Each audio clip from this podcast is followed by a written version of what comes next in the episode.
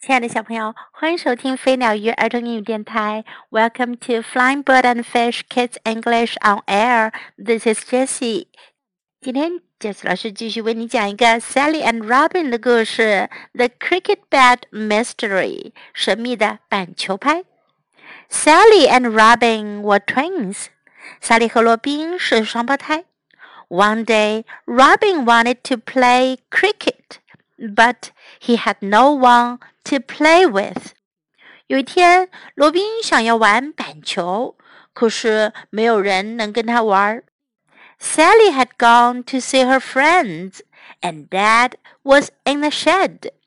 莎莉去找她的朋友了，爸爸在车库里。I'll see if Mom will play with me," said Robin. 罗宾说：“我去看看妈妈会不会跟我玩。” So Robin put his bat down in the garden and went into the house.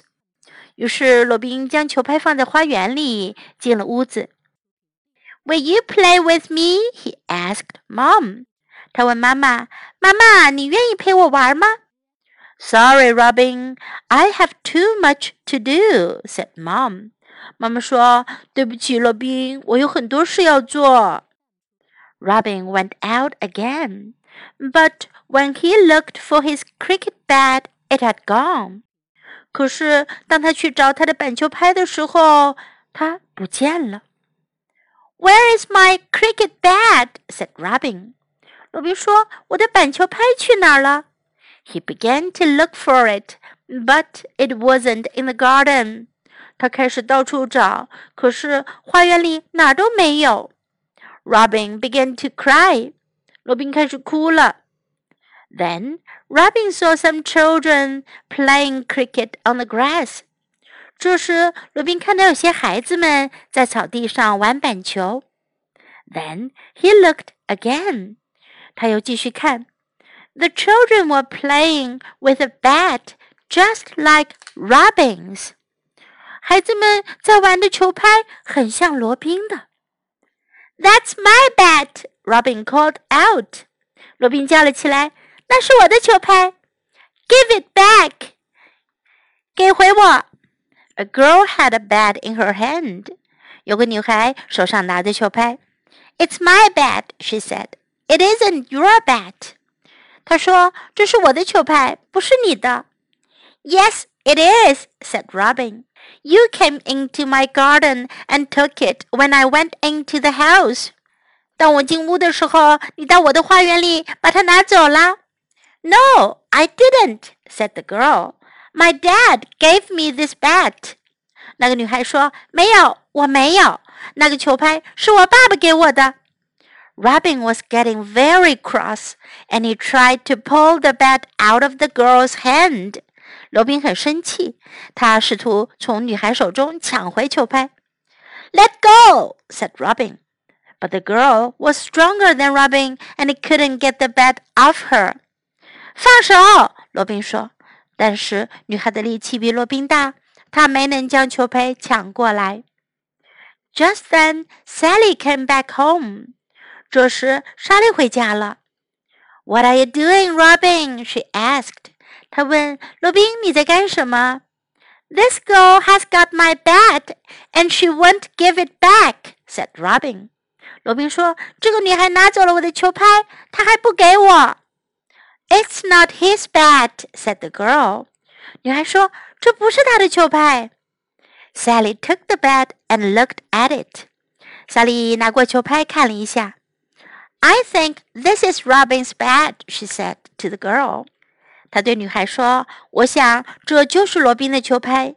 Please give it back. back，请给回他吧。” I won't give it back," said the girl. "It's not his bat."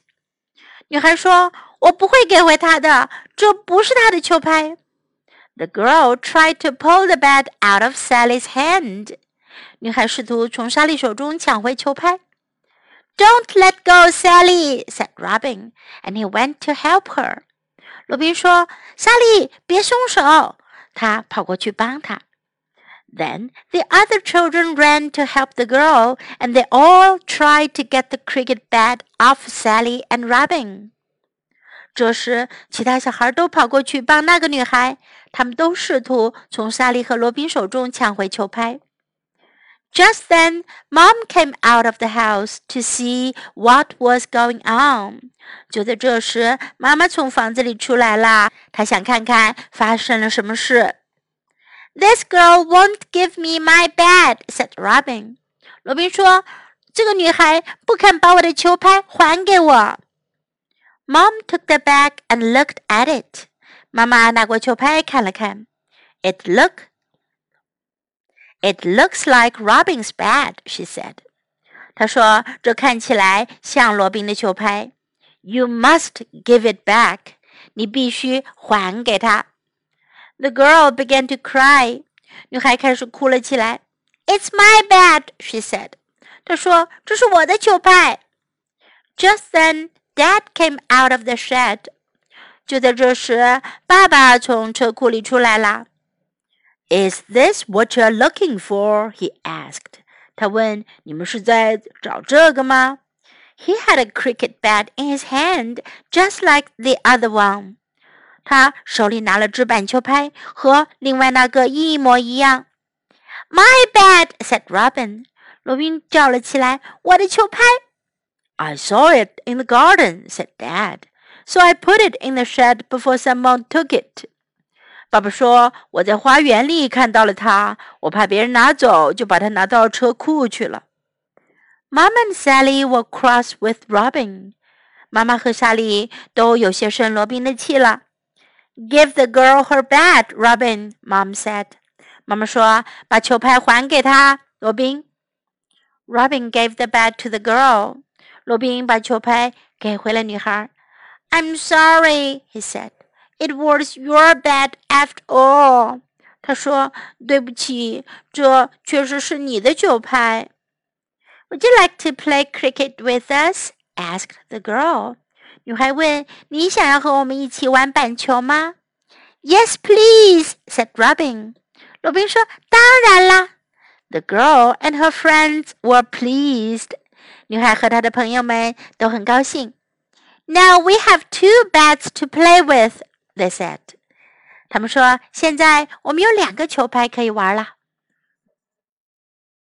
在今天的故事中，我们可以学到：I'll see if Mom will play with me。我去看看妈妈愿不愿意跟我玩。I'll see if Mom will play with me. I'll see if Mom will play with me. Will you play with me? 你愿意跟我玩吗？Will you play with me? Will you play with me? I have too much to do. 我有太多事要做了。 I have too much to do. I have too much to do. Where is my cricket bat? 我的板球拍哪去了？Where is my cricket bat? Where is my cricket bat? Give it back. 还给我。Give it back. Give it back. It's my bat. 这是我的球拍。 It's my bat. It's my bat. It's not your bat. 这不是你的球拍。It's not your bat. It's not your bat. What are you doing? 你在干嘛呢？What are you doing? What are you doing? I won't give it back. I won't give it back. I won't give it back. 我不会给回你的。 You must give it back. 你必须要给回来。You must give it back. You must give it back. Now let's listen to the story once again. The Cricket Bat Mystery. Sally and Robin were twins. One day, Robin wanted to play cricket, but he had no one to play with. Sally had gone to see her friends, and Dad was in